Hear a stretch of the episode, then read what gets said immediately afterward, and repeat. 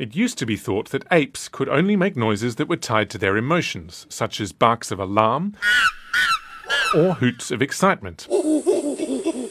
But this strange peeping sound, recorded from wild bonobos, appears to have more in common with the calls of human babies. At just three or four months of age, we humans let out growls or squeals that sound the same whether we're happy or distressed. It's up to our parents to figure out what we mean from the context. The researchers say it's the same with these bonobo peeps.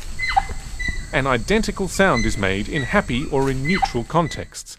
So instead of being unique to humans, these flexible calls apparently date back at least six million years to our common ancestor with bonobos and chimpanzees. Dr. Zanna Clay from the University of Birmingham said her key observation was that the bonobos separated the sound they were making from how they were feeling. It seems that the flexibility of our own squawks and grunts joins the growing list of abilities that we humans can no longer count as uniquely ours.